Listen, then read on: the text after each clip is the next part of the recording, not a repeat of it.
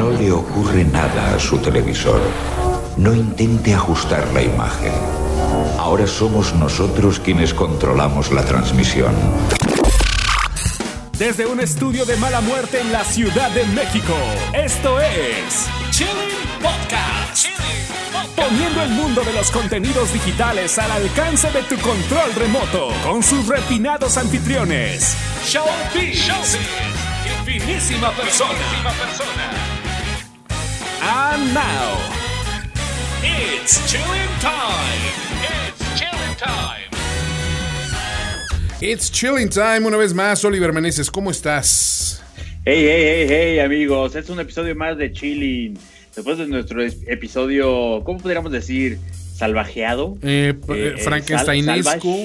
¿Te acuerdas de que a- a- Rescatado. había, una, había una versión que era Sweded, ¿no? Que era así de las películas que eran Sweded, que eran como, como rehechas con bajos recursos. Creo que más claro, bien como, fue. la, eh, como la película de este del francés, ¿no? Ándale, la de Michel Gondry, este, Ajá, exacto. que es Big Kind Rewind se llamaba, ¿no? Creo que. Big and Rewind, sí, sí. Uy, sí, qué sí, tiempos claro, aquellos. película. ¿Qué tiempos aquellos, Oliver? Oye, pues un gusto a todos los amigos, a todos los chillers que están con nosotros y les traemos muchas noticias frescas, ¿no? Sí, estamos ya, pues ya setopeados muy bien en, en- en- en dos estudios, ¿no? Así es. En el estudio de la San Mike Chapultepec y en el estudio, el estudio sur, ¿no? En la mansión Sempere. De, nu- de nueva cuenta es el, el- el- el- el hosting de, de los podcasts de finísimos.com. Así es, dicen que everything old is new again. Y entre las novedades sabemos que hay que anunciar también de que viene tu nuevo podcast, también tu nuevo proyecto, ¿no? Sí, está por, estoy por lanzar, eh, eh, es cosa de, ya tengo la producción lista, es cosa de, de empezar con él. Eh, va a estar obviamente por todas las alternativas normales, Stitcher, iTunes, eh, Spotify ahora. Eh, se va a llamar Insider Podcast, donde revisaremos, igual que Finísimos Filmes, un poco la taquilla, pero con una óptica un poco más a detalle de lo que es la industria y pues mucho de lo que pasa en el, marketing de entretenimiento, ¿no? Este, ahora estoy dando clases, estoy dando masterclasses, entonces vamos a platicar un poco de, pues de cosas ya muy particulares, muy, muy, muy del insider del, del marketing de entretenimiento. Muy business to business, como dicen por ahí. Oye, pero pues vamos a, a reanudar esta, estas este, charlas con los amigos chillers, pues eh, haciendo un pequeño repaso de noticias, ¿te parece? Venga. Newsflash. Newsflash. En materia de noticias, bueno, eh, Twi- Twitter lanzó su primer podcast, que se llama Character Count. Nos, nos, nos quiere hacer la competencia. Sí, ¿Crees que pueda? no, no creo. A ver, para empezar, este, ellos, o sea, eh, ellos creo que van a limitar el podcast a 240, eh, 240, ¿qué? 280 palabras, ¿no? Entonces ya nos tienen, lo- los tenemos agarrados por ahí, Oliver. No, la verdad es que esto lo, lo están enfocando al, al negocio de, de anuncios. Qué buena falta que les hace, porque creo que ese siempre ha sido el, el coco de Twitter, ¿no? Sí, Twitter, eh, yo me he anunciado varias veces con, con el posteo, el busteo de, de, de, pues de, de post, Ajá. de tweets. Eh, y funciona, pues más o, más o menos, no, es- no- no es una, no es la locura como, como tú es que anunciarse en Google o anunciarse en Facebook, son Facebook, como claro, sí. dashboards mucho más complejos y, y llegas a unos metrics mucho más complejos y puedes targetearte mucho más de manera más específica. Eh, sí, digamos que es una plataforma sencilla para anunciarte, pero como que el retorno de inversión no lo ves tan, tan claro, ¿no? Y lo que va a hacer Twitter ahora pues, es hacer como este tipo de, de, de, de, de branded, eh, eh, de, de entretenimiento brandeado, como se le llama un poco en la industria.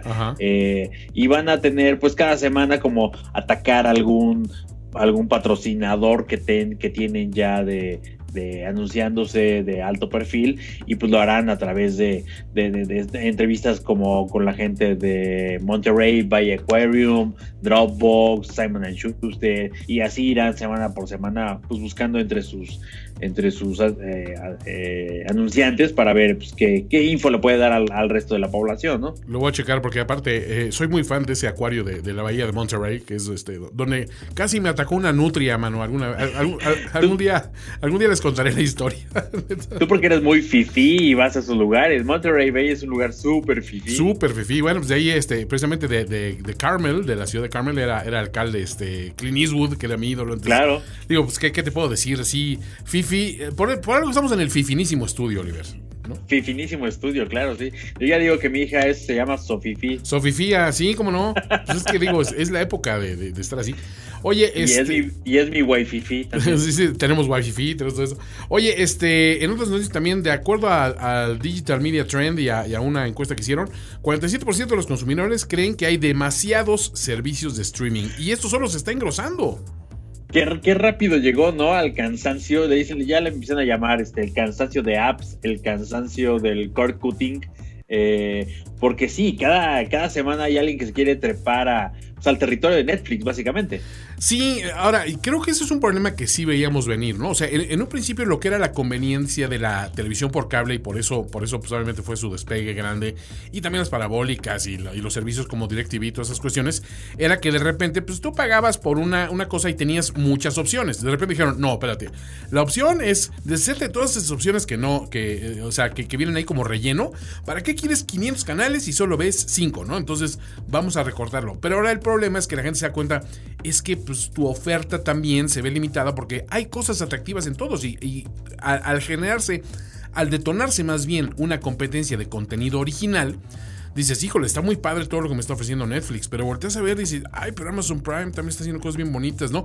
Uy, mira lo que está haciendo Hulu. Luego, ay, mira, YouTube no tenía nada y ahorita tienen Cobra Kai, ¿no? O sea, como que la oferta se hace muy, muy, muy generosa y llegas al punto de que, ¿y ahora cómo voy a pagar todo esto? Entonces, Oliver, Así que guarda este tweet. Este, no tarde en salir algún vivo en Estados Unidos que diga, espérate, por una sola cuota yo te conecto a todos estos servicios al mismo tiempo. O sea, vas a volver a tener televisión por cable como tenías antes, pagando un servicio a través de todos los servicios, ¿no? Sí, es, es va a ser una vuelta bastante ridícula. O sea, esta sí, sí, es la industria va a dar un giro de 360 grados. Sí, literal.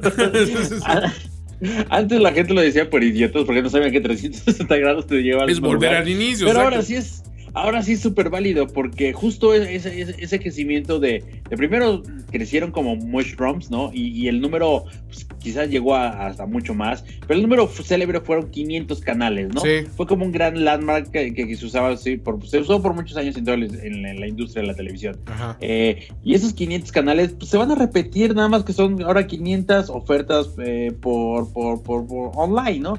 Y lo que, y lo que va a crecer ahora, que la vamos a entrar con un par de noticias al respecto, son los agregadores. ¿no? Esos agregadores van a tener a estos, estos servicios de Internet eh, que a su vez tienen contenido de otras plataformas o contenidos pues muy dispersos entre sí, este, para que intentes pagar lo menos posible, ¿no?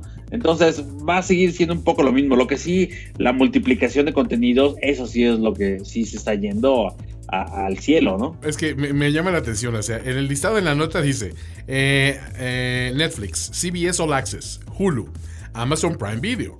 YouTube Premium, HBO, Sling TV, Showtime y ya debemos anunciarle, ahí viene Disney, ahí viene Apple, entonces eh, todo sigue creciendo, creciendo, creciendo exponencialmente, ¿no? Ahora, hay otra solución muy viable para todo esto, Oliver, y es creo que mi idea genial, y es decirle, Tim Cook, compra todos los servicios, todos. compra Disney, compra, o sea, Disney ya te hizo el favor comprando a Fox, entonces tú compra Disney, claro. compra HBO, compra, pues no sé, este, pues a lo mejor YouTube es un poquito grande para que lo compres, ¿no? Y Amazon igual. Pero compra Hulu y este, y pues con eso estás deshaciendo de muchos problemas. Compra Showtime, compra, compra Sling TV, este, compra Blim si quieres y ya, con eso, compra Televisa completa. Sí, de hecho, eh, la cantidad de cash que yo escucho mucho un, podcast que se llama This Old Marketing, ah, que habla del content marketing. Eh, y ellos durante cerca de año y medio decían cada semana, van a ver, Apple va a comprar al Disney, Apple va a comprar al Disney, porque tiene la cantidad de cash necesaria para comprar Disney entera. Entonces, eh, ahora ya con la salida de Apple TV hablaremos de ello más al rato. Eh, no sucedió, Apple acabó comprando Fox y otras propiedades, pero, pero, pero puede pasar. Y, bueno, recordemos que Disney es parte del socio de Hulu. Eh, que, que, HBO es, no es solito, es parte de otro conglomerado, también.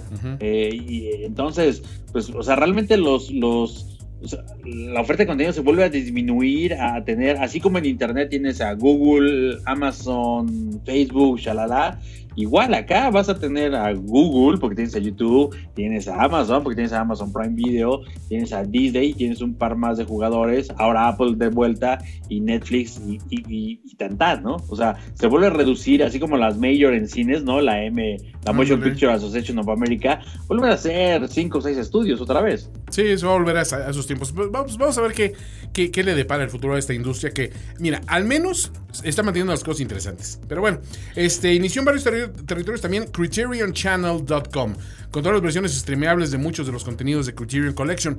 A mí esto se me hace interesante, pero plantea para mí, que no, no, sé de esto, de este negocio que tú sí sabes, ¿qué pasa, Oliver, entonces con ciertas propiedades? ¿Tienen derecho a todo lo que ya tenía Criterion Collection o hay cosas que salen de catálogo? O sea, porque al final de cuentas estas películas le pertenecen a alguien, ¿no? Sí, claro, aquí, aquí es un ir y venir de derechos. De hecho, la, la, última, la última estadística de la nota anterior dice, eh, el estudio del que estamos hablando eh, revela que hay un 57% de las personas que están en descontento por todo el contenido que se cancela o, desaparece. Ah, claro, como antes. No, no, solo, no solo de los originales, ¿no? como en el caso de Netflix, que cancelen eh, Daredevil, por poner un ejemplo, ¿no? Sino simplemente sabemos que cada mes entran y salen películas, no de originales, pensamos en el catálogo, ¿no? Como en el back catálogo, en esas 2000 películas que siguen estando atrás, como era visitar Blockbuster y pasear dos horas o tres horas en un domingo buscando películas viejas. Sí. Esos, esos, ese, ese back catalog eh, eh, son derechos, simplemente son derechos que se tienen por por 3 a 5 años, hay, hay contratos, puta, hay hasta contratos por 10 o 15 años eh, eh, que tienen algunas películas. Eh, y Criterion Channel funciona así. Ha ido comprando películas para poderlas distribuir, reempaquetar, rediseñar. Y es una, es una, es una como colección muy curada desde finales de los 90, donde pues, la gente que le gusta el cine esto sí es como muy entre comillas de arte, ¿no? Como lo más, lo más, lo más festivalero, lo más viejo, lo más de culto, vive ahí en Criterion Channel, bueno, en Criterion Collection más bien, y ahora mucho de esto lo quieren hacer, eh, depositarlo en Criterion Channel. no es no son todos los títulos de ah, Criterion Collection, eh, pero sí es una buena parte y, también están empaquetados como de la misma manera que a la que uno está acostumbrado en Criterion Collection. Eh, y el chiste es de que vaya siendo un uno a uno. Nadie tiene tiempo para pedir todo ni para consumir todo. Y sobre todo esto le pega a las nuevas generaciones porque hay una generación como muy noventera o muy early 2000 que conocemos los, los títulos de, de, estos, porque también tenían, venían de la, de la, mano de unas portadas pues muy exquisitas, claro. de alguna manera, pero los millennials no conocen ni J de este canal ni de este tipo de pelis, entonces como para ir entrando, ir metiendo las patitas en este tipo de pelis. Sí, es mucho de conocedores precisamente y para, para un mercado muy selecto, en algún momento creo que comentábamos de que eh, realmente muchas veces no comprabas la película, si comprabas realmente todos los extras que le metía la gente de Criterion, que sí se iban a a, la curaduría muy, muy exigente y todas las cosas extras y los director Scott y, este, y todos los audio tracks alternativos, todo eso lo explotaban mucho y te dan un producto muy refinado. Y eso es curioso porque lo empezaron haciendo con VHS. O sea que decías, híjole, o sea, realmente la información que podías retacar ahí era era, pues, digamos, usaban mejores prints y mejores cosas, pero de ahí el primer salto a DVD fue obviamente el salto cuántico y de, bueno, también en Laserdisc había, me acuerdo, muy buenos contenidos, pero poco a poco fueron afinando la fórmula y ahorita pues es una forma de rescatar algo para el purista del cine. Creo que ese es el para el que vale la pena. Y pues yo sí me, me emocioné mucho con la noticia. Pues digamos que para los nuevos puristas, porque sí, o sea, esa es una cosa que, como que lo tocas, eh, sí, de alguna manera, este, empresas como esta, eh, empresas como Alamore Draft House, eh, que, que, tiene la parte gráfica del mundo, eh, son empresas que hacen esta recuperación de contenidos, ¿no? Que no se queda una, una, película ahí empolvada en, en, celuloide, sino que estos han ido, conforme avanza la tecnología, haciendo mm, el rescan a HD, el rescan a 2K, el rescan a 4K, ¿no? Entonces ya, ya hay muchas de estas, de estas nuevas eh, de pelis que lo, que lo tienes en lo, a lo máximo que te puede dar la tecnología actual y eso se, se, agradece. En fin, bueno, pues vamos a ver qué pasa en el resto de las televisoras. Networks. Networks.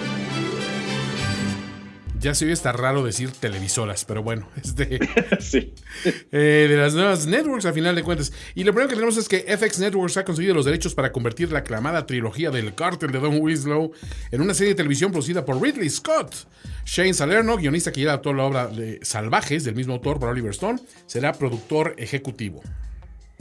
Sí, le soltaron. Eh, ¿Quién sabe cómo lo van? No, yo nunca le entré a los libros. Eh. Salvajes me gustó. Sí, es muy Eh, la, la peli de, de, de Real Scott, la del cartel, esa no fui tan fan. ¿No, no te gustó? eh, la verdad. Eh, se hizo como que quiso ser sensacionalista el pedo.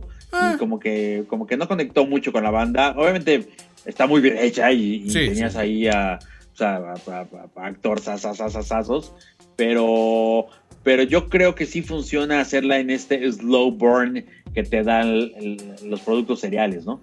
Sí, pues eso, mira, creo que deben haber considerado de, de- de que ahí el creador es el, el interesante, ¿no? Y entonces, obviamente, pues es una fórmula ganadora, ¿no? Tienes a alguien, alguien muy, muy eh, meticuloso como Ridley Scott en, en producción y ese nombre te da algo, ¿no? Pero aparte, pues es una cuestión, sigue siendo muy vigente, ¿no? O sea, todas las cuestiones de cárteles y todas las cuestiones, yo, yo imagino que voltean a ver los productos como Narcos que ha sacado este eh, Netflix, y dicen, pues ahí hay, hay, hay dónde, ¿no?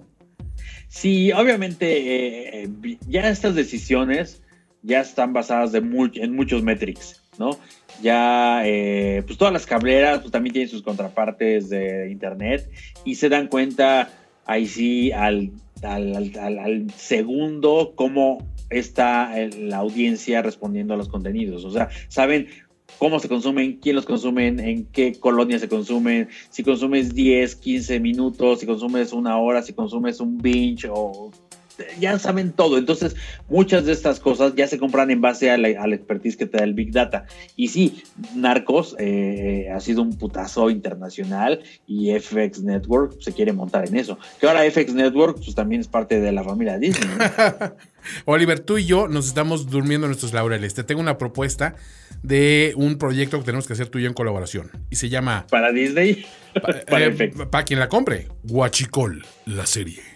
¿Ya? Acaban, acaban de hacer una película de eso. No, a ver, pero no, yo estoy hablando serie. Una película la hace cualquiera, Oliver. O sea, ve, o sea, pues, o sea, la serie es donde está el, está el billete. O sea, imagínate cada, cada temporada. te- hacemos temporadas de 10 para hacerlo más Game of Thronesco y que suena importante, ¿no? Claro, sí. Y obviamente pues, nos vamos de, o sea, los inicios del huachicol, después este, la diversificación del negocio, cómo se puede fabricar una crisis en torno al huachicol cuando realmente el problema es que le estás comprando petróleo a Venezuela. O sea, tantas cosas interesantes que podemos decir al respecto. Y obvia- obviamente, de que va a haber sangre y sufrimiento, lo va a haber. Claro, claro, claro, claro. Todo eso vende, Oliver. No más te digo, piénsalo, o sea, si estás interesado, ya sabes dónde vivo, este, y, y le damos velocidad a esto. Y, Le- hay que dar velocidad. No, pero recuerda que yo llevo intentando vender mi libro de Sí, Detrás de la Detrás de la Montaña. no sé, desde hace ocho años que lo escribí. Ahí está, mira, esto puede ser el vehículo que hace que detrás de las montañas se venda.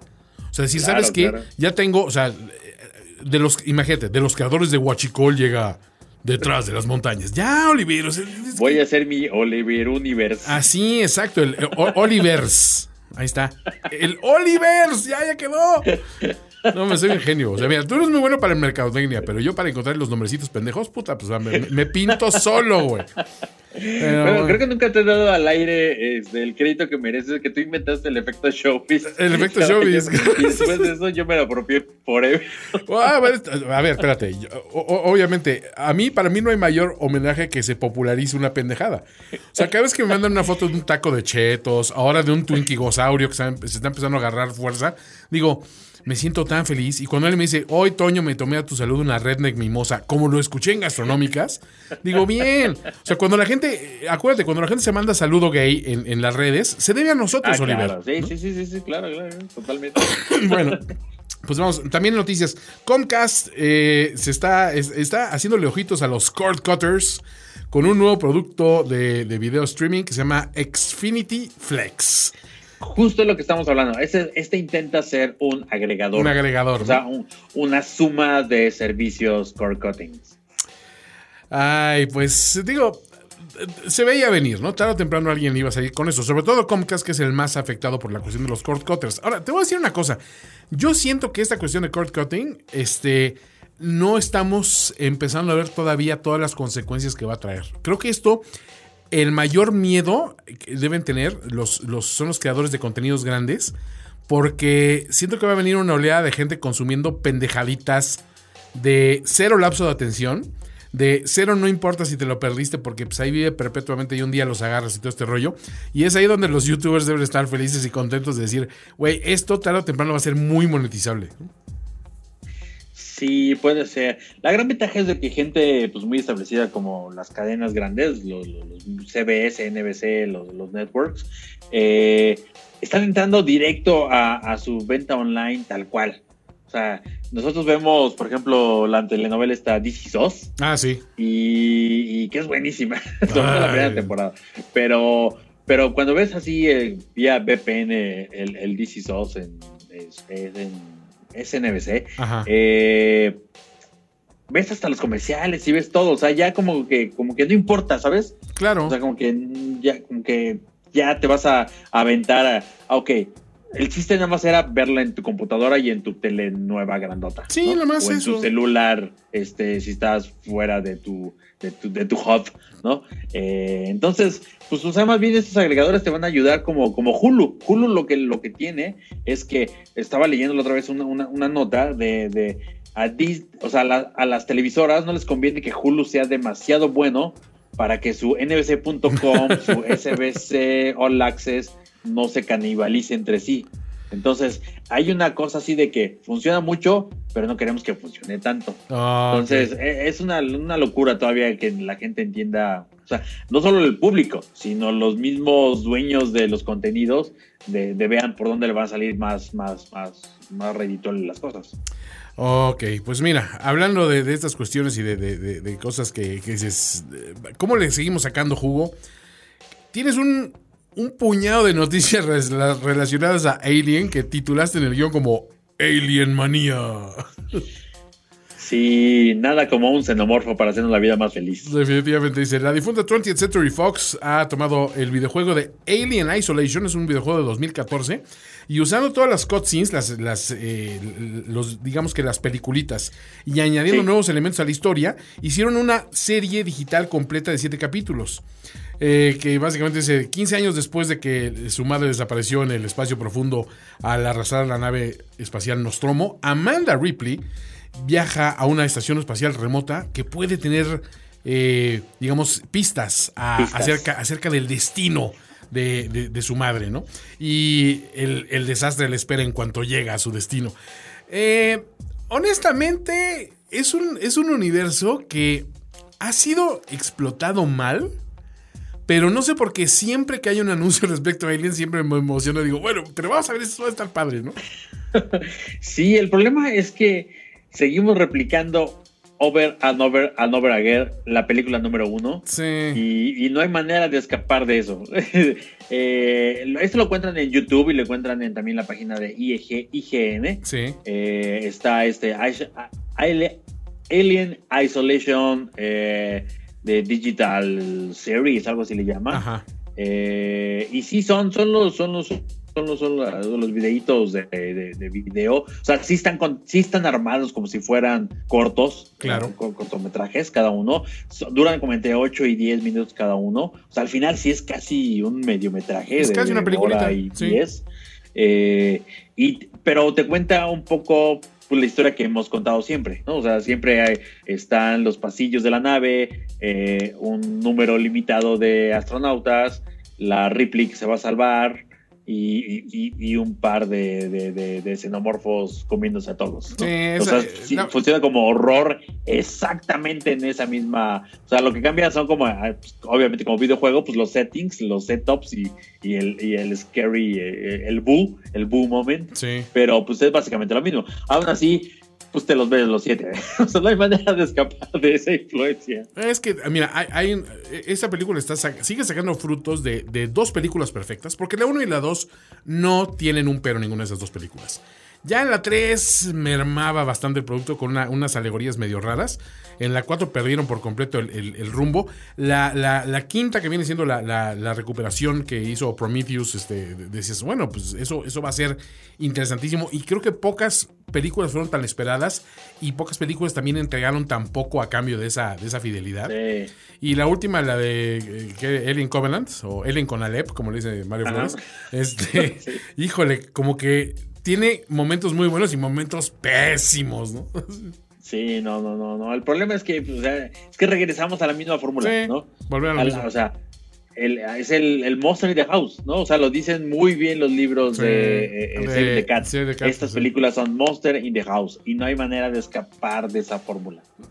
El Monster in My Pants debería ser una. Nos falta la porno de, de Aliens. Sí. Oye, celebraron también los 40 años de Alien. Más de cin- 550 personas mandaron este Proyectos. proyectos para, para la franquicia. Estos son unos cortometrajes que se van a lanzar en línea por, por IGN en el 29 de marzo, antes de que lo añadan después a alienuniverse.com. Y la cuenta de social media arroba Alien Anthology eh, va, a lanzar estos contenidos a partir del el 5 de mayo, ¿no? Sí, sí, sí, todo esto empieza. Hay, hay una, eh, una convención de cómics en estos días, justo en esta semana, Ajá. y creo que ya se presentaron, era como el como ayer creo, Eh, eh, en tres días, en, mar- en marzo 29 empieza el- el- el- la, la promoción en IGN y esperen para mayo para que esté como en, en todos lados y con behind the scenes. Eso se ve mucho mejor porque son, eh, son, que son? ¿Qué te puse? Seis, ¿no? Son seis títulos, sí. Sí, son seis cortometrajes. Esos sí son live action eh, por seis directores jóvenes nuevos. Eh, bueno, directores, directoras, supongo.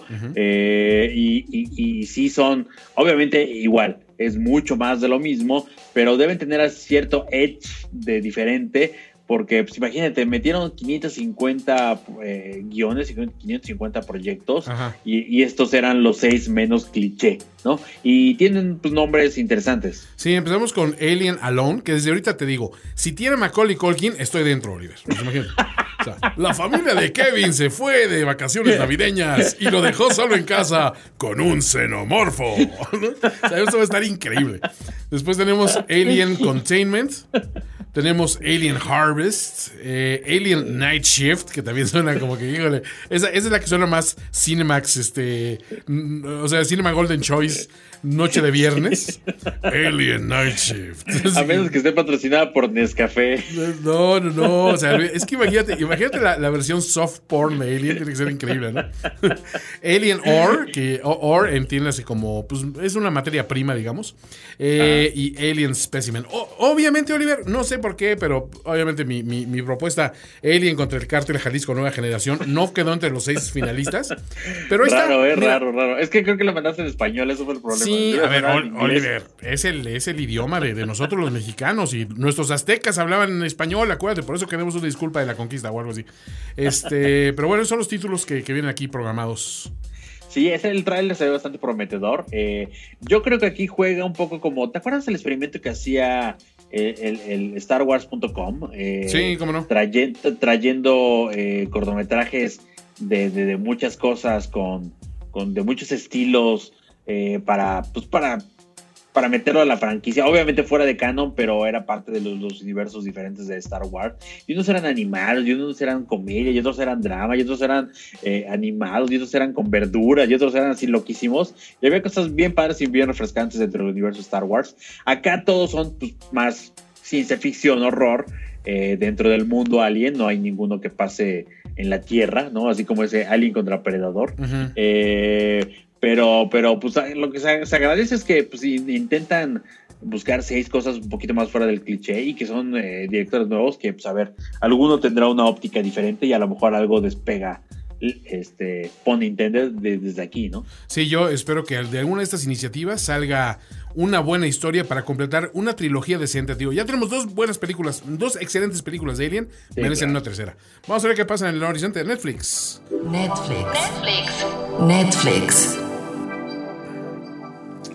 En Netflix, ¿qué está pasando? Bueno, Lo, lo dejamos a dos notas nada más porque ya tuvimos el especial completo la, semana la semana pasada. sí. La- pues sí, no sé, un poquito más de la semana pasada, pero sí, en el último especial.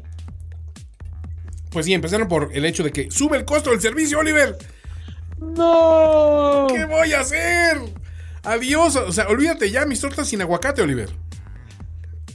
Nada, ese aguacate tendrá que vaciarse en Netflix. Mira, eh, Netflix indicó que el costo de servicio para una pantalla, una pantalla 129 pesos, dos pantallas 169 pesos y cuatro pantallas 229 pesos. El último aumento de precio en México fue en 2017. Aquí no especifica muy bien si el, el de 129 pesos sigue siendo nada más SD o este o si iba a ser HD parejo en todas, pero a final de cuentas pues es un incremento razonable, ¿no? Digo, honestamente no es como para rasgarse las vestiduras, ¿no? Pues son 30 pesos, ¿no? O sea, lo manejaba, la nota la, la manejaba como hasta 30 pesos. Sí. Que 30 pesos en, en la economía nacional no significa absolutamente nada, ¿no? Yo creo que ni una torta de metro ya te cuesta 30 pesos, ¿no? Medio cafecito del Starbucks. Sí, sí, sí. Entonces, yo creo que por todas las todos los sparks of joy que nos da Netflix, No, creo que podemos aventarnos sin, sin, sin problemas a, a pagar un poquito más. Oye, también se estrenó Colosio, ¿la viste? No he visto nada, no he visto nada. Hay ahí mixed reviews, digamos, Sí. por decirlo menos. Sí, sí, sí. Eh, como que como que la gente realmente se está tendenciando hacia que no le gusta Ok. eh, más que hacia que sí le gusta. Creo que la gente entiende que es un producto bueno, que está, que son, los productos históricos son caros, entonces es, Sí. es complicado hacer productos históricos relevantes y, y al, y al- al punto. Creo que tiene buen cast, creo que la, la mayoría de la gente le ha celebrado que tiene buen cast. Yo escuché un par de entrevistas con, eh, con las dos directoras que de, de la serie y una es Natalia Beristain, que justamente en su, en su tiempo cuando no es directora, que es buena directora, pero cuando no es directora, es directora de casting. Que Entonces, como que tiene un, tiene un muy buen ojo para eso, entonces como que sí le dieron en, en- en el clavo para muchos de los personajes, que el problema que tiene que son personajes tan conocidos, porque es el México reciente de la política nacional, que pues, quien pongas es complicado este, la comparación, ¿no? Y, y- pero lo que le duele parece que se tomaron demasiadas libertades eh, pues, históricas para hacer una pues, un, un contenido bastante dramático que te sostenga la atención de la gente y creo que es ahí donde pues al parecer comunal este pues se parece más a una novela bien hecha que, que a otra cosa Sí, porque yo vi la que, la que hizo Amazon de, de- de- de todo aquello de los 68, ¿te acuerdas?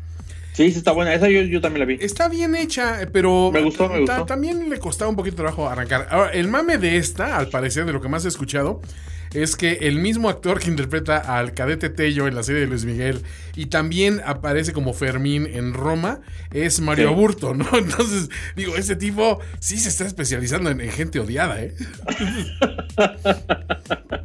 sí sí no no, no le quiere ahora e- ese sí es un mal cast por ejemplo porque ahí sí el aborto no se parece en nada No, ese nada, nada.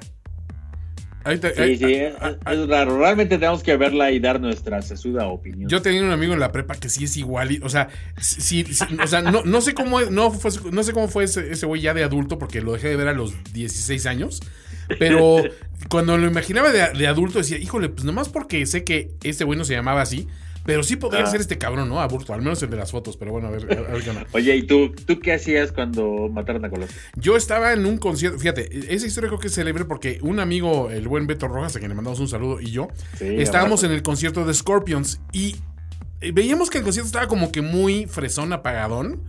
Ajá. Pero ni él ni yo sabíamos que habían matado a Colosio. Entonces, hasta que llegamos a los tacos, muy, muy tarde, este, me acuerdo que llegamos y, y vimos que estaba en la tele 24 horas con Jacobo Zabludowski, ¿no? Para que vean la, la- la- Claro. la- la época, ¿no? Y decíamos, qué raro que es más, es la una de la mañana y sigue, pues ya después del concierto, ¿no? Una y media de la mañana y siguen las noticias. Le digo, pues, ¿qué habrá pasado? Y yo le digo de broma, han de haber matado a Colosio, jo, jo, jo, ¿no? Pues típico, pasa el, el mesero, ordenamos los de bistec, los de suadrito y todo el rollo. Y este, y le digo, oiga, ¿y por qué tienen la tele prendida a estas horas? Dice, no, pues es que mataron al Colosio. Y yo, ¡madres! No, no, no. O sea, sí, me, sí nos quedamos los dos fríos. Y obviamente, pues, te, te puedo decir que los tacos fueron de lo más desangelado del mundo. Pero ahí nos quedamos viendo noticias hasta que acabó 24 horas, pues casi una hora Claro. después. Y este, y como que muy sacados de onda lo que había sucedido. Y después pensamos, pues sí, muchas de las personas que estaban en el, en el Palacio de los Deportes, en el concierto, ya sabían lo que había pasado. Y quieras que no, eso tiene que haber influido en el mood, porque fue un concierto que se sintió raro. Entonces ahí Sí, estaba porque fue yo. en la tarde, sí, sí, sí. Yo me acuerdo que yo todavía vivía con, con, con mi hermano, yo todavía vivía- vivíamos juntos Ajá. y yo regresaba, yo ya trabajaba, yo regresaba de trabajar y como pues, pon tu seis y media, algo así, y Aldo me abrió la puerta así, luego, luego, así, ¿qué crees que pasó? ¿Qué crees que pasó? Yo, ¿qué? Mataron a Colosio. Yo, no mames, y nos metimos así, y teníamos una tele así como de 3 por 3 pulgadas, y, y, así vimos todo, todo así como de wow, así, pero nosotros estábamos más como como emocionados porque era algo que solo pasaba como en las películas. Ándale, JFK, ¿no? Así. sí, entonces teníamos como más bien como ese morbo así de wow. Porque aparte sí fue muy... Una, una cosa que la gente no recuerda es que ahora tú te metes a 20 mil sitios y ves un tipo descabeciado, y de, o sea, madreado así, de, de, buenas primeras. Allá, o sea, en, aquella época sí fue algo muy muy cabrón el, ver todo el proceso, porque era, pues como dices tú, le, le, quitaba muchos elementos de realidad, de realmente esto pasó sentías casi, casi como una puesta en escena, pero lo que impactaba era que era, era muy real precisamente, ¿no? Y, y la gente, siendo o no eh, partidista, no, ya no vamos a decir político, pero tendiente hacia una u otra tendencia, todos sí se quedaron muy impactados de lo sucedido, porque Colosio sí tenía como que otra vibra distinta, ¿no? Y a final de cuentas, pues creo que la historia ha tenido muchos retellings de lo que pasó. Hubo, ¿te acuerdas? Aquella película que es con uno de los Bichir y con Kate del Castillo. Sí, sí, sí. Este, ha habido varias como versiones de lo ocurrido, pero pues me imagino que esta será una más. Ya cuando la vea me formaré un criterio al respecto. La que sí me emocionó, Oliver, fue Love, Death and Robots. Qué cosa más impresionante. Qué bonito, ¿no? Me gusta mucho. En general, de hecho, estoy escribiendo una cosa que publicaré pronto en felizbus.com y en Medium, que es este, pues, mi, evaluación personal de los episodios. Pero hay unas auténticas bellezas ahí, ¿no? Sí, sí, sí, sí, hay joyas. Eh, esto recapitulando, es una, es una un producto que genera Fincher. Fincher con. Ahorita no recuerdo el nombre del, del, otro productor. Que Fincher le dijo a él: Dice, no me acuerdo de cuál película venía, porque este, este proyecto ya lleva cocinándose bastantes años. Eh, y le dijo Fincher: Tú haz, propon algo y yo te apoyo. Así como que Fincher dijo: eh, Yo te. Cualquier cosa que, que, que, que tengas en el horizonte, yo lo apoyo. Que se te ocurra. Y, ajá, y, sacaron esta antología con este, con estos guiones, con, supongo que no estaban todos al principio, y empezaron a hacer lo que le llaman el shopping, ¿no? Este, a buscar, eh, eh, a buscar eh, pues, televisora o productora, y todo el mundo le decía no, no, no, no, no. Sobre todo porque tenían esta onda de de que uno duraba 8 minutos, otro 10, otro 15, otro 20, y eso pues eso a ninguna televisora le, hacía sentido, ¿no? Eh, y no era algo, es una antología, no es algo episódico, eh, entonces era como muy raro, ¿no? Eh, Netflix apenas empezaba, pero después de que ya amarraron, o sea, que Fincher y Netflix hicieron, pues, detonar toda la industria del streaming, se volvieron a acercar a ellos y dijeron, ah, va, esta es como la casa ideal donde no hay una cosa de, continuidad y donde puedes cada uno de los de los de los de los short stories vivir por de, manera separada y pues démosle. Y le metieron todo el barro necesario le metieron toda la curaduría de estudios de animación necesaria y sacaron esta, pues, estas joyas no yo no acabo de ver creo que me faltan cuatro pero pues creo que hasta ahorita me sobran dos nada más no el resto o sea es un es un promedio de bateo altísimo. Sí yo me aventé todos de un jalón y la verdad es que fuera de uno que otro por ahí que te digo, eh, no, no fue, no estuvo a la altura de mis expectativas o eso. Este, todos en realidad tienen algo muy positivo, ¿no? Por ahí llama, llama mucho la atención que, este, eh, como dices tú, es, es, duran lo que deben durar, ¿no? Ninguno se siente como que exageraron, porque aparte, este tipo de animación, pues obviamente, pues implica mucha, mucha chamba, ¿no? Pero hay auténticas joyas ahí encerradas. Las historias todas tienen que ver, pues un poquito con lo que se habla aquí, ¿no? O sea, eh, amor, muerte, robótica, este, lo sobrenatural, lo inexplicable, estas cuestiones. Ese, esa amalgama, sí, esa, esa amalgama cyberpunk con este, con Black Mirroresca, pero también con la filosofía Twilight Creo que es un es una, una eh, acierto total. Eh, me deja con muchas esperanzas de ver una segunda temporada que espero que no tarde mucho. Y hay auténticas joyas. Por ahí, este, pues, eh, esperaré que, que, opinen todos sobre cuáles son sus favoritos. Yo ya estoy haciendo mi lista y pues ahí esperaré también tus opiniones al respecto. Sí, sí, guardemos, guardémonos. Yo digo, me faltan cuatro. Yo ya tengo mis tres claros favoritos. Este, pero pues quiero acabar de ver todo y ya hagamos En cuanto publiques, pues ya platicamos de cuáles son y por qué nuestros favoritos. Así es. Bueno, pues vamos a ver qué está este, ocurriendo en el, en el horizonte de, pues, ¿qué es? En, Cupertino, la central todavía. Sí, sí, sí, sí, sí. Todavía está ya la central de, Apple, ¿no? Pues todos los tenemos identificados como iTunes, pero pues, siguen siendo, al final de cuentas, siguen siendo la manzanita. iTunes. En la manzanita, Oliver. Sí, hubo un gran, lo que le llaman Apple Event eh, que son de estas cosas grandes. Hay como un par de, eventos al año de Apple, ¿no? Generalmente uno es de para desarrolladores y hay otro par más que son de producto. Eh, ha habido uno como de software en general y otro como para teléfonos. Pero en este, en este caso en particular se presentó lo que es Apple TV Plus, ¿no? O Apple TV más y el Apple Arcade. Sí, este, pues empezaron por el arcade, que también coincidió con la, con la salida del servicio similar que anunció Google.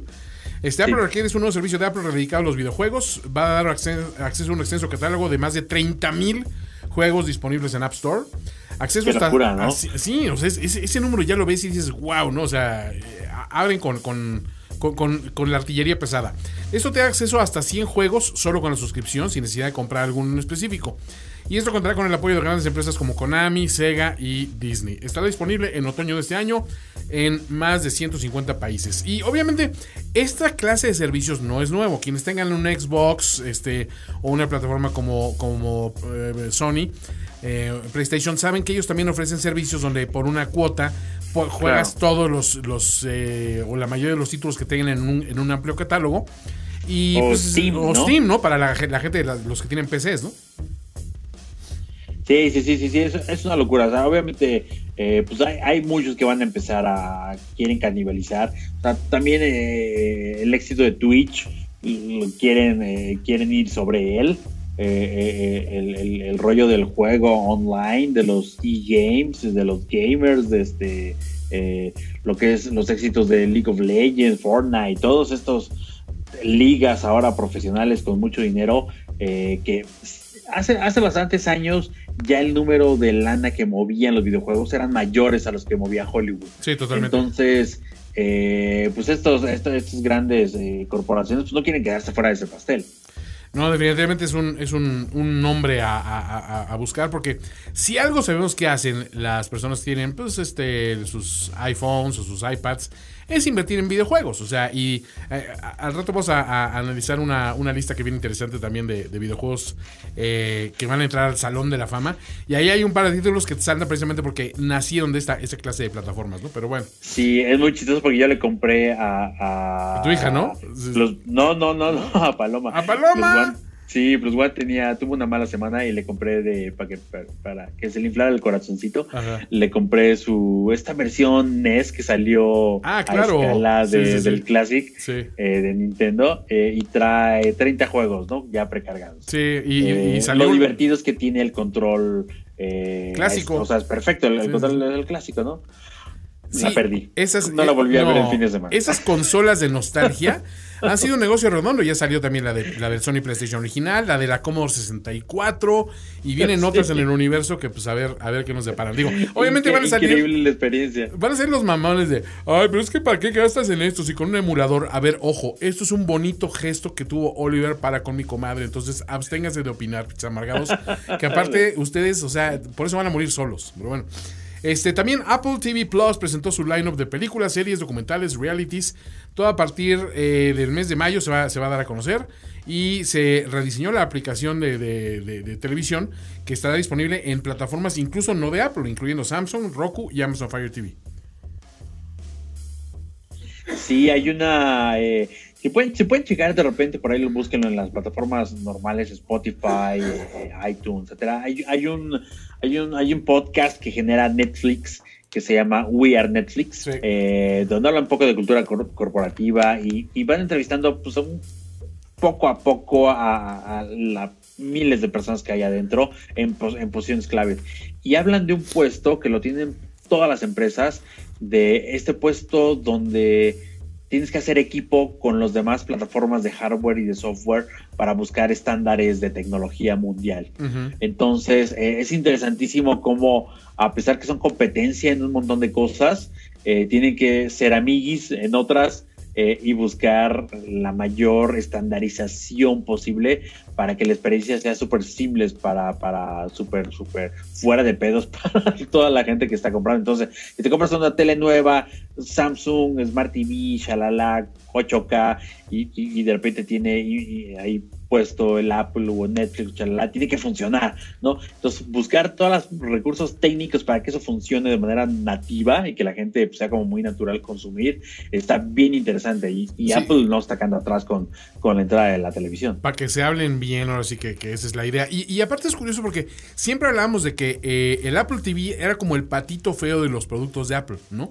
Porque estaba desarrollado por otra área que sabías que no estaba muy involucrada ni con los equipos de iPhone, ni de iPad, ni de las computadoras, ni nada. Entonces tenía otro feel y ahora parece que le están apostando fuerte, ¿eh?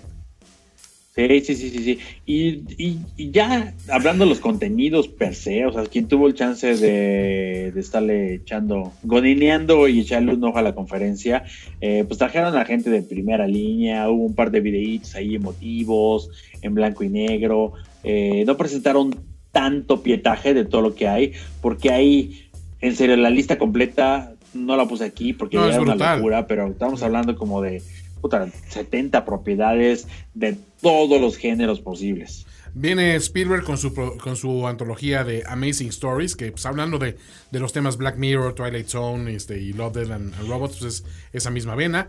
Este, Jennifer Aniston, Reese Witherspoon también están por ahí. Este, eh, aparte, ahí dije, nada tontos, ¿eh? le están apostando por las MILFs, mano. Sí, claro, sí, sí. Y Steve Carell. ¿Viste fea? ¿Tuviste, fotos o viste la, el video? No, vi las fotos la Aniston ya se metió tijera. Sí, terrible. de hecho, la Aniston, la, última vez que la vi en, película ya se notaba que algo le falló y ahorita no se ve en su mejor momento. Pero pues bueno, digo, todo es perfectible. Este, Jason Momoa y Alfred Woodard van a tener también una serie que se llama Sí. Kumail Nanjiani trae Little America. También este salió Big Bird de Plaza Sésamo y Sara Bareilles, que eh, pues, interpretaron el tema del de, eh, show nuevo de ella que se llama Little Voice. Oprah, ella fue la que cerró el evento, ¿no? Y esto ah, también te habla de Oliver de que van a un mercado mucho más adulto, ¿no? Sí, eh, en algún punto, hace como seis meses, dijeron, Tim Cook dijo, queremos ser como una NBC, o sea, queremos hacer cosas familiares. Eh, y no solo se quedó en familiar, sino se quedó bastante conservador en un rollo bastante white America. O sea, si, ves todo, o sea, por ahí tienen a Oprah y tienen a esta Octavia Spencer, pero salvo eso, el resto de todos los, los, generadores de contenido, todos los directores, todos los actores, es un, es un promedio bastante gringo, bastante sólido, ¿eh? Hay cero asiáticos, cero latinos, no, hombre, ahí está cero, cero gay, cero, cero, o sea, está bastante como, como la televisión de los noventas. Pero está Kumail Nanjiani, es el, es el, uno de los de mis hindús favoritos. Este... Sí, por eso, pero, o sea, hay así. Me faltan latinos, Oliver. Me faltan latinos. O sea, falta o sea, si algo se, ha quejado la industria ¿Dónde está La falta de diversidad. o sea, le están apostando más por el 50-50 de mujeres, eh, pero, pero el rollo de racial, ahí sí están súper, súper, súper atrás. Eh, o sea, en serio es como, como, como tele bien noventera. Me extraña que tú, que eres el, racista residente de este podcast y de finísimos filmes, estés abogando por eso, porque ahí sí yo voy a meter mi cuchara. La verdad es que yo prefiero méritos. Si está bien escrito, me da igual que sea protagonizado por chinos, por bosquimanos australianos, por esquimales. O sea, es lo de menos. A mí denme historias, historias buenas. No, no, no quieran cubrir cuotas. Pero sí, ahora ya, volviendo a darte la razón, este, cuando vi la lista de nombres, ya ves que sacaron un despliegue que eran como 40 nombres en la pantalla al mismo tiempo. Sí dije blanco, blanco, blanco, blanco, blanco, Oreo, blanco, blanco, blanco, Oreo. O sea, sí, como que muchos eran muy family friendly, ¿no? En, cierta, en sí, forma. Sí, sí, sí. lo dijo, lo dijo, lo dijo Tim O sea, queremos hacer como un family NBC y por eso hay nada es así sexoso. Le van a dejar las, los, drag queens se los van a dejar a Netflix. Este, sí, claro. sí, no, no, los latinos se los dejaron a Blim, que de todos modos no les importan, y a Telemundo. Sí, no, no, no van por ahí. Y pues a ver, o sea, lo, lo divertido es que va a haber muchos contenidos nuevos eh, viendo la sinopsis es difícil saber cuál será bueno, cuál no. Eh, porque también de repente tener nombresotes detrás de ello no significa nada, ¿no? Aunque sea J.J. Abrams. Así es. Eh, entonces, pues es cosa de ir viendo, ¿no? Y la lista sigue con eh, con J.J. Abrams, con Jennifer Garner, con hasta Chris Evans, ¿no? Que va a tener a la, a, la comadre eh, Brie Larson en, un drama de la CIA. Eh, hay comedias de la mano de Charlie Day.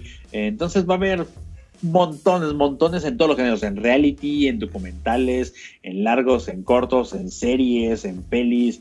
Va, a, estar, va, a estar cabrón la, la, oferta de aquí a, a otoño cuando se despegue todo y, diciembre va a ser una locura. no vamos a ver nadie en las calles, todo el mundo va a estar viendo la televisión. entre, entre los nombres así también que me, saltaron, parece que jalaron a los hermanos Duplas, que traían como que muy buen récord con, con, Netflix y de repente, pues ahorita cuando los vi anunciados dije, no, pues obviamente se fueron por, por alguien, alguien fuerte, ¿no? Que te voy a decir una cosa, sí Netflix es punta de lanza en los OTTs, pero no debemos olvidar eh, eh, lo que concluye tu nota, que es la base de usuarios de Apple es de 1.4 billones. O sea, es una audiencia potencial brutal. Entonces, pues sí, no es de extrañar que hayan podido jalar a mucha gente que a lo mejor ya estaba muy apalabrado o que ya identificabas en otras plataformas y dijeron, ¿por qué no te vienes para acá e intentamos algo nuevo? ¿no? Entonces, a ver qué, a ver, sobre todo, a ver cómo lo empaquetan. Este. Para mí la experiencia Apple TV ha sido muy desigual porque varía mucho si lo usas en tu teléfono que si lo usas en, la, en, el hardware normal que se conecta a tu tele. No sé, siento que le falta un poco de unidad y de, y de, mm, de, ser más atractivo de, alguna manera, ¿no? O sea, cuando lo hemos comparado, por ejemplo, con, con cosas que hacen los de Plex TV o los mismos de, de, Views y esas cuestiones, como que te das cuenta que ellos le dan mucho valor a la experiencia de usuario y te facilitan las cosas para que sean muy vistosas. Y aquí medio se quedan, te quedan a deber. Entonces, tengo curiosidad por ver qué tanto revamping le hacen en ese aspecto. Pero pues no deja de ser un notición y obviamente sacudió la conciencia de muchos ese día, ¿no? Totalmente. Pues vamos a ver qué pasa también en el frente de los videojuegos, Oliver. Mundo Gamer. Mundo Gamer.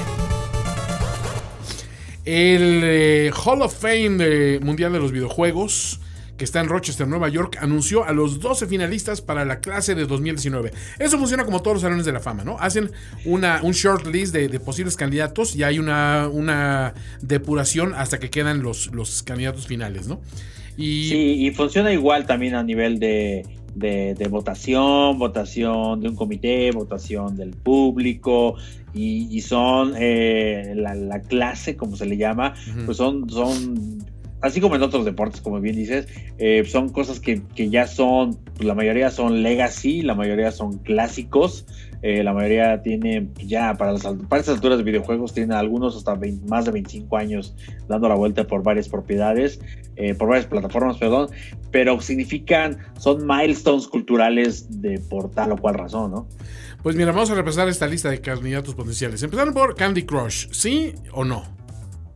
Sí, yo creo que sí. Yo creo que, yo creo que de los, de los juegos más memorables en las plataformas móviles. Es, muy grande, obviamente, o sea, no lo discuto, o sea, el, tamaño de Candy Crush es brutal, pero para mí como juego en sí no ofrece muchas cuestiones que no hayas visto antes y para mí es, demasiado pronto para recibirlo. Creo que le podría dar unos cuantos añitos, un par de añitos para ver si sí cambia mi opinión, pero es como cuando sale alguien y su memoria está muy reciente de no, era un jugadorazo, automáticamente primera elección. Eh, creo que hay algunos hay que vale la pena esperar. Yo, yo por este no, no apoyo. Sin embargo, el segundo. Yo o sea, te doy la razón, pero sabes que hay una cosa, un factor muy cabrón a nivel industria.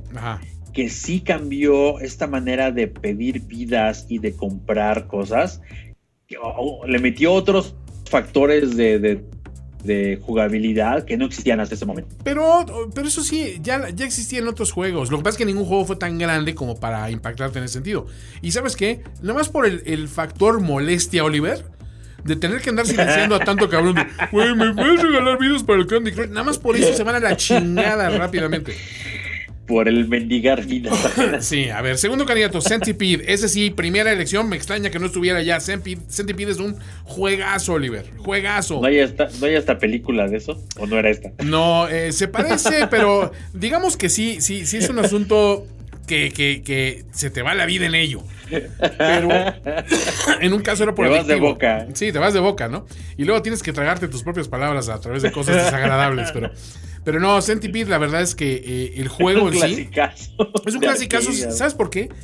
Porque, para empezar, este nació en la época de los arcades, de los gabinetes, y Sí. sobre todo que era de los juegos que se jugaban con un trackball, no con un joystick. Sí. Entonces Sí, tenía toda esa, esa onda, aparte... Te pellizcabas con las orillas del. No, del e- era todo un, una odisea. Y la verdad, qué lástima que la película esa de Pixels de Adam Sandler sea tan mala, pero esa conceptualización que hacen del Centipede como eh, ver- verlo en la vida real, en una realidad Ajá. aumentada, está muy padre.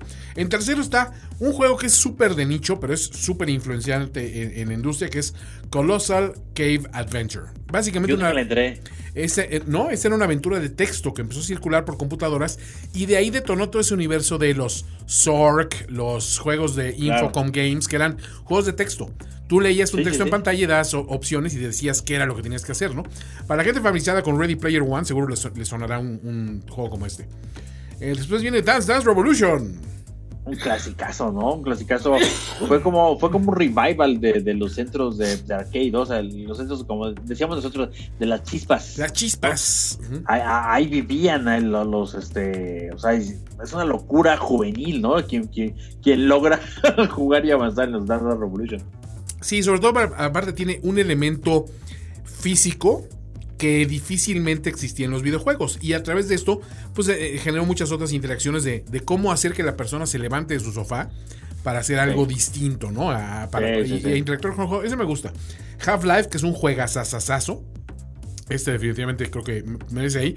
Ahora, el, el siguiente ay, es debatible. Creo Microsoft que es muy, muy debatible. Microsoft Windows Solitaire. O sea, el juego de solitario que venía con el Windows. Ojo, jugué infinidad de veces esto, pero realmente no es un ju- videojuego. Es poner el juego normal de jugar solitario con una baraja en mano. Claro, claro. eh, en una computadora, pues para mí no tiene ningún mérito, Oliver. No sé si el mérito aquí es que se lo atribuyen a Microsoft Windows, porque, a ver, yo llegué a jugar un- en, en- en las Classic, las 12, estas, las, las, las Sí. Macs que hubo, eh, también había solitario. Claro. Eh, eh, ¿Habrá sido licenciado de Windows o era otro- otra otra versión? No, a ver, es que, es que Solitario creo que no lo puedes licenciar porque es un juego de cartas que existe desde, desde que existen las cartas, ¿no?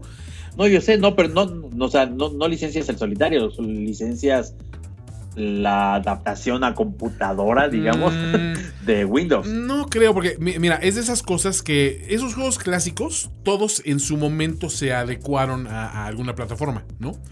Este, digo, había juegos de póker y de ruleta y blackjack Sí, en el claro. Intellivision, ¿no? Y, y había, o sea, no es como Hasta no los es- patitos, así bien Carnival. Ándale, no, no es como un Monopoly, por ejemplo, que sabes que es un juego con unas reglas y una personalidad y una licencia propia, ¿no? Sí, sí, sí. Entonces, esto me llama la atención, pero eso definitivamente no lo sí, incluía. yo tampoco la, la, la metía. El que sí incluía definitivamente los siguientes dos, que son Mortal Kombat por un lado y Myst por el otro. Qué locura, Juegos ¿no? diametralmente, por los opuestos de la experiencia gamer, pero los dos Sí. increíbles, ¿no? Para su época, no, yo me acuerdo que en todas las revistas como Cyberpunk, las que empezaban así en la época Matrix, 1998 por ahí, puta, todas se anunciaba durísimo Myst, ¿no? Así como esa experiencia nueva del futuro de los videojuegos. Sí. Y Mortal Kombat también, un clásico de las consolas caseras, ¿no? Claro, es que a- a- ahí son los dos extremos. Es que Myst era una experiencia muy reflexiva, muy. Eh, casi casi era hasta pasiva, donde tú eres como un espectador dentro del mismo juego que se iba desenvolviendo a tu alrededor. Y aparte con unos visuales muy ricos, ¿no? Donde realmente crea- crean un, un mundo muy hermoso, eh, empujando la tecnología al límite, ¿no? Para resolver para resolver un puzzle a final de cuentas, ¿no? Ese feel se conserva en muchos juegos hoy en día, ¿no? Tú puedes hacer una experiencia como Minecraft muy apacible, muy introspectiva, dedicándose Sí. simplemente a la construcción y a, y a hacer esos visuales bonitos, ¿no? Y por el otro lado, Mortal Kombat, digo, por lo opuesto, porque era violencia extrema en un juego de combate. Ojo, ya existían juegos de combate, pero lo que hacía Mortal. Kombat es decir, güey, no solo voy a matar a este güey, o sea, le voy a arrancar la espina dorsal y, y voy a hacerlo explotar y todo este rollo. Era ya un extremo que se metió hasta la polémica, obviamente, sobre la violencia en videojuegos, ¿no? Sí, sí, sí, bueno, hasta peli ahí. Entonces, yo creo que sí, yo creo que esa sí llega hasta al, al- al- al Salón de la Fama. Ojo, la peli no es tan mala, ¿eh? este, NBA 2K, que es, eh, pues, eh, uno de los títulos primordiales de la industria de la. De, de- de- más bien de Del la- deporte, sí. de- de- del deporte, que es llevar la, la NBA. Ojo, Sí, yo nu- nunca le entré, ¿eh? No, la verdad no tengo ahí comentario al respecto. Yo era más. Lo que pasa es que aquí entras en la situación de que antes existía la franquicia NBA Live contra NBA 2K, que NBA 2K me parece que nace con el Sega. Este, sobre todo con, con Sega la generación 32 bits, ¿no? Entonces, sí era muy impactante ver lo que hicieron en materia de, de- de empujar la tecnología y de hacer el Claro. motion capture y el, y, el face, y el facial capture de los jugadores Claro. mucha atención a detalle, pero no sé si amerite a ubicarlo como un juego de Salón de la Fama. O sea, es una franquicia muy fuerte, obviamente, pero no me la vende tanto, ni siquiera como momento. Eh, de tecnología, Sí, aparte, otra cuestión, tampoco como un fenómeno social, como es un Madden o un FIFA, por ejemplo, Claro. no se me hace tan, tan fuerte. Pero bueno, pues ahí está Sí, no, mencionado. Sid. Ma- Sid Meier's Civilization. Este realmente es un juego que sí amerita, ¿no? O sea, tiene muchas iteraciones, por así decirlo, muchas versiones. Y esta cuestión de construir una civilización basándote en la administración de recursos y eso, es un, unos simuladores muy interesantes, ¿no? Sí, es- y ese, o sea, ese estilo de juego debe tener un nombre muy particular de, de la industria, eh, pero sí, se han replicado en muchas otras cosas. Y yo sí conozco mucha gente que es fan, fan, fan. Quizás no de este en particular, pero de, de, de, de- Los esto, Age, of. Age of Vampires y todo este tipo de, Sí. juegos son muy similares en este rollo de construir tus. Y sí, igual eran otros estos juegos co- contemplativos de armar cosas y, y- y armar mundos. Y sí, mucha gente eh, se la pasaba en sus casas y, tomándose extras de su tiempo godín a construir estas cosas. Sí, son world building games que realmente son, son muy enriquecedores en, en materia de que tú todo lo estás creando. O sea, realmente el, el juego te va dando las guías, pero al final de cuentas el desarrollo depende mucho de tus decisiones, ¿no? Y pues obviamente sean, sean cosas interesantes con ellos. Después Super Mario Kart, que este merece obviamente un lugar, porque típico juego Oliver de borrachera entre cuates, ¿no? Sí, yo creo que todos los Super Mario están rankeados durísimo, ¿no?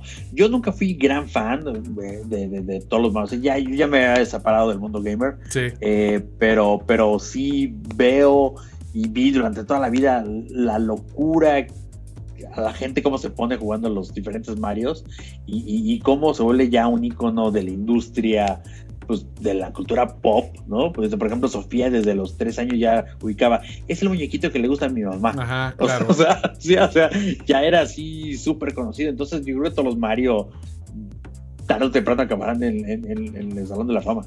El último de la lista es Super Smash Bros. Melee, que a mí la verdad no, no merece. Es un otra vez un juego de combate. Este la, la, la cuestión es que son personajes del mundo, del universo Nintendo, por así llamarlo.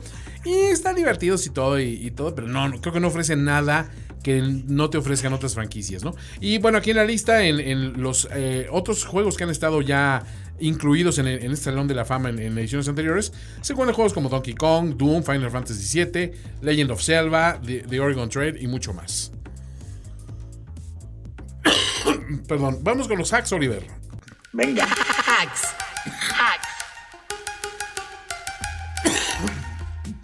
Y este, mi, mi hack principal ha sido sacar las, las- los hacks de, de la tos que traigo ahorita, pero bueno. Este, las 10 películas más descargadas en BitTorrent de esta semana, Oliver, que esta, esta lista Sí, eh, siempre nos llama la como- atención. esta, esta lista, es- este top 10 es como eh, justo el, el, el yin y yang de la taquilla de finísimos filmes, ¿no? Es como el otro, es como es. lo más pulcro y lo más legal, y esto es el otro lado, el, lado más sucio y oscuro del- de la tecnología y de la cultura pop, ¿no? Así es, esas películas que se saltan así el, el- el- el pequeño margen de la legalidad para, para ubicarse ilegalmente dentro de tu disco duro. En primer lugar está Bumblebee. ¿Te gustó? No, del 10 al 1. Ah, del 10 al no, bueno, está- Ah, sí, ¿quieres manejar el estilo, estilo filmes? Bueno, va- vamos a. Para no perder la, la- la bonita costumbre, vamos de. Empezamos con el 10. Eh, pero deja abrir la, la producción de filmes. Aquí está. Sí, ahora sí. Número 10. Número 10. Número 10, The Lego Movie 2, The Second Part. Que pues aparte. Le fue bien mal en, en- en taquilla, ¿no? En, en taquilla, ¿eh? Lástima Sí. porque. Y sí, fue un super underperformance. Yo no la he visto. Yo pensé que tú ya habrías llevado a, a Baby Sophie, pero no sé si, si está. a- si es fan. No, ¿eh? No, no, ser fan, ser fan no la vimos, no la hemos visto. O sea, ¿no es, no es fan o, o- o más bien no la quisiste? No, ella no es ser fan de, esta- de estas pelis, tampoco he visto la primera. Sí Yo son, sí me la chuto, pero no, no la he visto. sí son más para adultos que para niños, sí, lo tengo que decir. Pero pues, de todos modos sí sé que fue un underperformance muy, muy duro. En el número 9, Número 9. Fantastic Beasts, The Crimes of Grindelwald. Te voy a ser honesto, Oliver, este, me dormí en la película, ¿eh? Es malona, es malona, está muy bien hecha, la Sí. como siempre es perfecta, los efectos especiales perfectos, pero la historia es rara, la, Mm. la verdad, yo, yo tampoco fui muy fan, la vimos, la vimos como en partes, pero, pero no nos causó la mejor de las Sí, yo no soy super Potterhead ni nada por el estilo, pero me, me llamaba la atención la película. Y la anterior se me hizo entretenida, me gustó la estética y todo este rollo. Esta, como dices tú, bien hecha, pero híjole, hay momentos donde se arrastra irremisiblemente. En el Sí. octavo, Número 8. The Mule, Clint Eastwood. Como dice, este, como dijo John Mulaney y este en, en Saturday Night Live, que eh, un, un tipo que su, es una película de superhéroes donde el superpoder es que es un viejito que lo dejan manejar solo. sí, totalmente. Ya está en todas las plataformas legales también, no la he visto, pero sí tengo ganas de verla. Es, es visible, pero sí hay un momento en que dices, híjole, eh, Clint, yo no hubiera elegido esta película como, como vehículo, o sea, digo, literal y, y figurativo, pero bueno. Bueno, Número lo, que pasa 7. está, lo que está muy cabrón que nadie visualiza es que Ajá. él la dirigió, él actuó, Sí. y el señor tiene casi 90 años. Eso, Eso está sí. muy cabrón. Bueno, pues eso, eso es la parte que no se le puedes, no, no lo puedes quitar de concreto. El número 7 está que se llama Dragged Across Concrete, que no tengo perra idea de qué es. esta película está haciendo muchísimo hype. No se, se acaba de estrenar hace relativamente poco eh, en algún festival y está siendo oleada porque tiene un muy buen cast, así es, es como de como de eh, violencia, acción, drama eh, eh, y está jalando hype muy muy bien. O sea, esta creo que creo que sí vale la verla, vale la pena buscarla aquí en los medios medios alternativos, jóvenes. Bueno. Número 6. Mary Poppins Returns en el sexto lugar. Este, pues otra película. Me da de- toda la hueva del mundo verla. Ah, sí, yo soy muy fan del original, pero esta. Sale Emily Blunt, así que lo voy a terminar viendo tarde o temprano porque ella me encanta. Pero vestida, así que chiste. Ay, no pasa nada. A ver, esta nunca ha enseñado mucho, sea, es- ese es, es lo bonito de su misterio. Ah, No, no todas pueden ser, este, ¿cómo se llama? Eva, este. Ay, ¿cómo se llama la de? Longoria. No, que Eva Longoria. Eva Green, Este, ándale, Eva Green, güey. O sea, Eva Green sí dices, va. O sea, esa. Eva y Adán. Sí, no, es, esa sí le dijo, Adán, deja, tú no te preocupes, yo me encuero, porque yo me encuero por los dos. Este, oye, ¿viste? Por cierto, ¿viste a Eva Longoria en el trailer de la nueva Dora la Exploradora? Sí, me gustó Dora, ¿eh? Me gustó su, su estilo Ay, ese va a ser tema de filmes, Oliver, pero bueno, tenemos que hablar al respecto hoy. No quiero decir nada, pero, pero el comentario de una amiga cuando vi a Eva Longoria es, ¿qué te pasó? Pero bueno, Bueno, acabas de 5. mamá, no sean injustas, no sean pa- fat shamers. quinto lugar, Triple Threat. Triple Threat, triple Esta no amenaza. tengo perra idea, tampoco. es. Tampoco. La que sí sé es la del número Número 4. que es Triple Frontier con Ben Affleck, con Oscar Isaacs, con Garrett Hedlund y con ¿cómo se llama el güerito este de este de Sons of Anarchy? Este, ay, se me fue su nombre ahorita, pero bueno, el que sale de Jackson en Sons of Anarchy. El güerito. Oye, la que se me hace, es- esta se me hace rara, ¿no? Si está en Netflix, o sea, obviamente es fácil torrentearla. Sí, o sea, Pero pues yo creo que hay mucho Netflix, ¿no? Sí, Para pero hay- alguien tenga la necesidad de torrentearla. hay mucha gente que no está suscrito a Netflix y dice, pues la torrenteo. Y, y eso es normal, ¿eh? O sea, es más normal de lo que uno pensaría, ¿no? Sí. Hay gente que simplemente por, por principio se niega a pagar por estos servicios, ¿no? O sea, como antes dices, bueno, es que tener cable, hasta cable básico es muy elemental. Hay gente que simplemente por, por decisión propia dice, no, no pago, no pago, no pago, ¿no? Sí. Esta Triple Frontier no es mala, no es maravillosa. Es una película de pasar el rato. Este tiene momentos bien armados, tiene momentos que dependen mucho de la estupidez de los, de, los protagonistas para avanzar. Pero es una película bien hecha. O sea, a final de cuentas, yo la vi y dije, eh, me- me- ¿Qué tal nuestro ex, ex Batman? es, Affleck es bueno. O sea, a mí la verdad es que Affleck es un tipo que yo le reconozco mucho que ha, ha ido de, de mucho menos a más en, Sí, en materia claro, de actuación, total. ¿no? Bueno, Eh, a lo mejor no Oscar, fue. mejor película.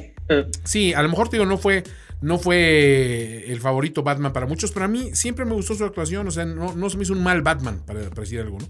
Es un mal No, Batman. no peor, ejemplo- que, no peor que Val Kilmer. no, a, a ver, para empezar, mi, mi peor Batman para mí es, es, fíjate, justo coincido contigo, es, es Val Kilmer. se me hace incluso menos appealing que Clooney. Y mira que Val Sí, Kilmer sí, es un actor que me gusta mucho cómo trabaja, pero no me gustó como Batman. Y- Lo que, lo que pasa es que Clooney era buen Bruno Díaz. Muy buen Ándale. Bruce Wayne, pero era malvado. Muy mal, mal, mal- Ah, no lo había pensado así. Ah. Bien, bien. Eh, eh, es, es bueno tenerte en este podcast una vez más, Oliver, porque le traes, le traes lógica a, a las, a las ideas pendejas. En el tercer lugar, Número 3. Spider-Man Into the Spider-Verse. Ya la viste. Dime que ya la Qué viste. locura de película, ¿no? Es una joya. Padrísima, no mames. Es parecida. No, no me he cansado de, de alabarla desde que la vi en, en- en cine. Este, obviamente canté su, su victoria en los Oscars. Dije, si la academia quiere tener un ápice de credibilidad, tiene que reconocerla como la mejor película animada del año. Porque sí, se, se anima a hacer muchas cosas muy chingonas y lo hace. Todo, lo, todo lo resuelve muy bien. Entonces estoy muy contento. Sí, con la, la estética es preciosa, la historia está. O sea, era, era una cosa muy complicada. Era como cuando te explicaban lo que iba a ser Guardianes de la Galaxia. Ándale. Era así, hijo, te cae. Sí. Igual acá cuando decían, puta, hasta va a salir el, el- el Spider Cerdo. y aún así dices, no mames, qué bonita película. Todo funciona. Pero bueno, en el segundo, Número 2.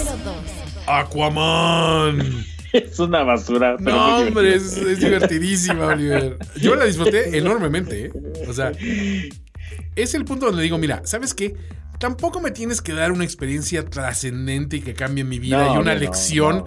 A mí enséñame un güey partiéndose la madre con, con enormes monstruos marinos, eh, bajo el agua con tecnología improbable, con la turbo mami de Amber Heard de, de- de pelirroja encendida, haciendo estupidez y media. Y me divierte, me divierte mucho Aquaman.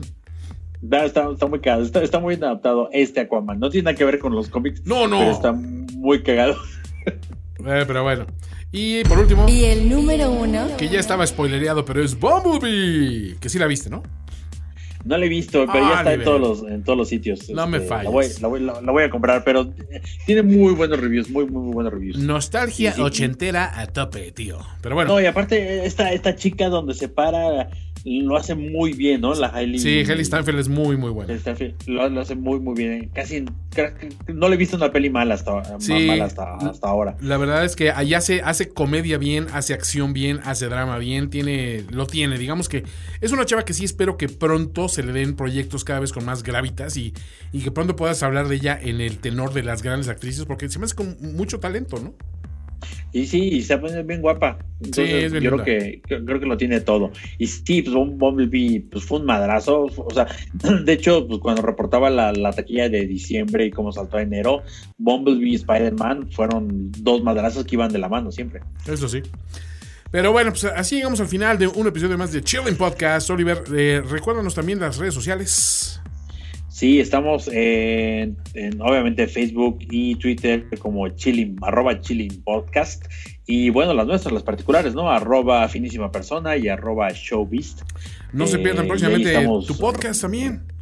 despachando próximamente, yo creo que a finales de esta semana, o si no, capaz que hay sorpresas mañana, Insider Podcast, el Y- podcast del marketing de entretenimiento. Y aprovecho una vez para comprometerte para que esta semana gan- ganemos filmes también para satisfacer la curiosidad de nuestros queridísimos fans que dicen, ¿dónde andan ustedes? Sí, mucha chamba, pero hay tiempo para todo, señores. ¿no? Así será, no hemos, no, no hemos platicado del, del efecto Yalitza.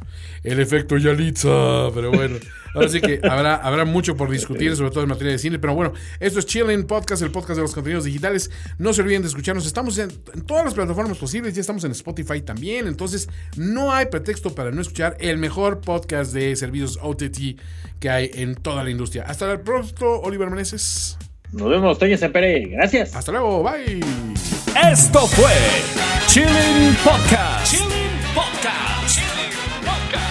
Con los analistas de programas más letárgicos de la red, Oliver Meneses y Toño Sempere. La voz en off de Ultra B Psycho y su presentador favorito, Julio César Lanzagorta. Síguenos en iTunes, una producción de Finísimos Podcast. Controlamos la horizontalidad y la verticalidad. Podemos abrumarle con miles de canales o hacer que una simple imagen alcance una claridad cristalina.